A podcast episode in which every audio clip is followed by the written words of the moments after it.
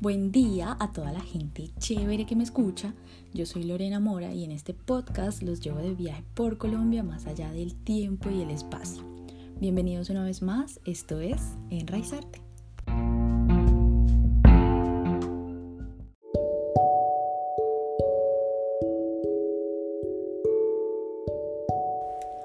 Hoy, 28 de mayo, se cumple un mes desde que empezó el paro nacional en Colombia y quiero dedicarle este episodio a todas las personas de primera línea y los que están marchando en las calles.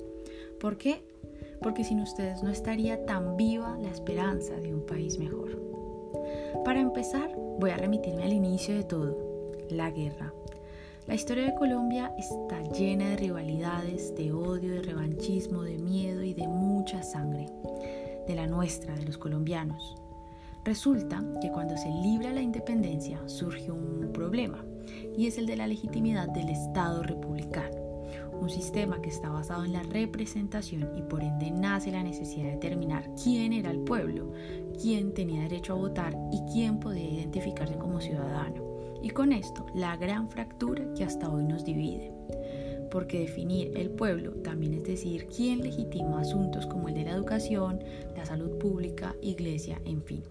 En aquel tiempo, les estoy hablando de 1830 a 40, las discusiones no eran sobre el contenido de los programas educativos, sino de si la educación debía ser un derecho universal y laico o debía estar en manos del gobierno y la iglesia para establecer esa ciudadanía. Estas diferencias ideológicas se enfrentaban no en el Congreso, sino en el campo de batalla. En principio, liberales contra conservadores, liberales con ideales de libertad económica, derechos individuales, abolición de la esclavitud y separación entre la Iglesia y el Estado. Por otra parte, los conservadores, que eran en su mayoría terratenientes ligados a la economía esclavista, extractivista y al alto poder de la Iglesia en las decisiones nacionales.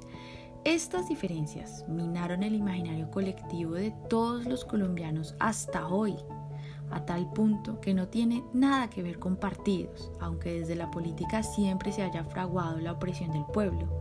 Tiene que ver con el odio y la insensatez, con la falta de reflexión y de empatía, y con la normalización de la violencia como agente de control.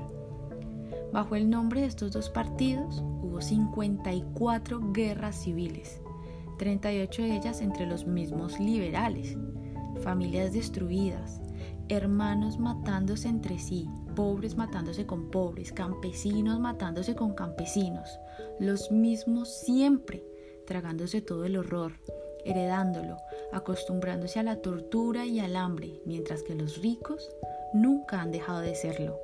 Ni una gota de sangre les salpica y no saben lo que es una trinchera. Yo podría contarles hoy toda la historia de los partidos, de las guerrillas y de cómo se convirtió Colombia en un narcoestado, pero no, porque aunque la historia cambie de nombres y de manos, de fusiles y de instituciones, de presidentes y de opositores, poco ha sido distinto hasta hace un mes. Hasta hace un mes cuando una generación se levantó, esa generación que llamamos Z, esa que ya no tenía nada que perder, pero que con berraquera y mucha resistencia se han ganado el respaldo y la fe de todo un país. Para los que están allá afuera, los que madrugan a pintar escudos y en la noche enfrentan la muerte, los que son perseguidos por pensar distinto, por sentir distinto, esos que están cambiando los titulares de los diarios y los días, a esas madres más madres que nunca, que defienden el futuro y la vida, a los que caminan kilómetros reescribiendo el presente, los que no han dejado de marchar un mes, un mes, los que siempre han creído. A todas esas personas que se han involucrado como nunca con esta causa llamada Colombia, con este proyecto llamado país, en donde todos, sin importar género, raza, etnia, podamos tener las mismas oportunidades en perfecta armonía con la tierra a los indígenas de la Minga, que nos han dado una lección gigante de humildad y que nos han cuidado siempre con amor, a los docentes, poetas, bailarines, músicos, batuqueros, actores que salen a expresarse a través del arte, a los médicos, camioneros, enfermeras y todas las personas que velan por los derechos humanos, los que no han dejado de grabar y los que se han dejado la voz clamando justicia. A todos ustedes, gracias infinitas y les pido por favor que no se rindan.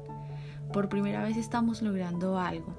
Estamos cambiando el miedo que se nos impuso, el odio que se nos impuso, la historia que se nos impuso.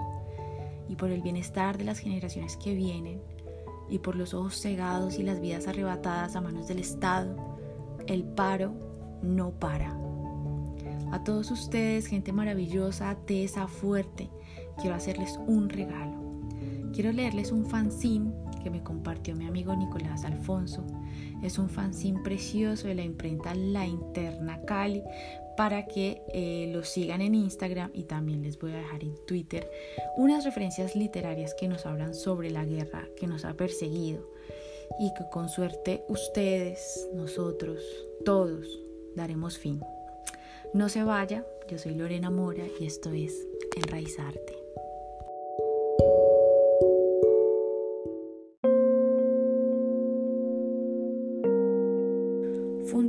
Espiritual Resiste mucho, obedece menos. Cultiva la solidaridad, ten un plan, pero no de negocios.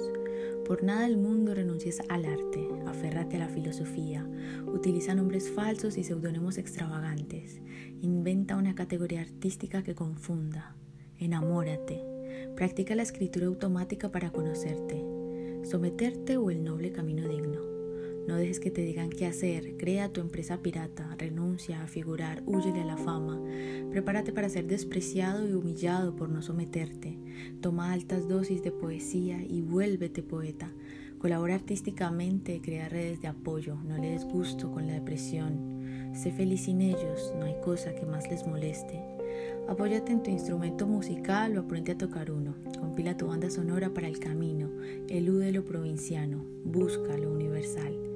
Excita tu imaginación sin buscar respuestas. Tu arte no debe ser explicado. Nadie te enseña cómo ser artista porque lo eres desde que naciste. Sumérgete en la lectura. Crea tu propia revista o fanzine.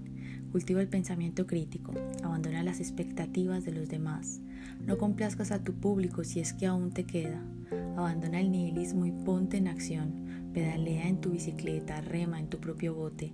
No escuches a críticos o jurados que jamás han hecho una obra. Búrlate de aquellos que dicen que vivís en el mundo de los sueños. Practica el cinismo con el Estado y nunca la inocencia. Aléjate de cualquier senso artístico. Desarrolla una mirada amplia del mundo. Autoprodúcete. No dejes que el Estado indolente mate tu imaginación. Cuestiónalos en todo momento. Somos libres en nuestras cabezas. Tírales con lo que tenga. Acepta la mano solidaridad para avanzar. Compón con la cabeza, nunca sobre un formato. El único maestro eres tú. Busca la verdadera vida, esa que nunca nos han dejado alcanzar.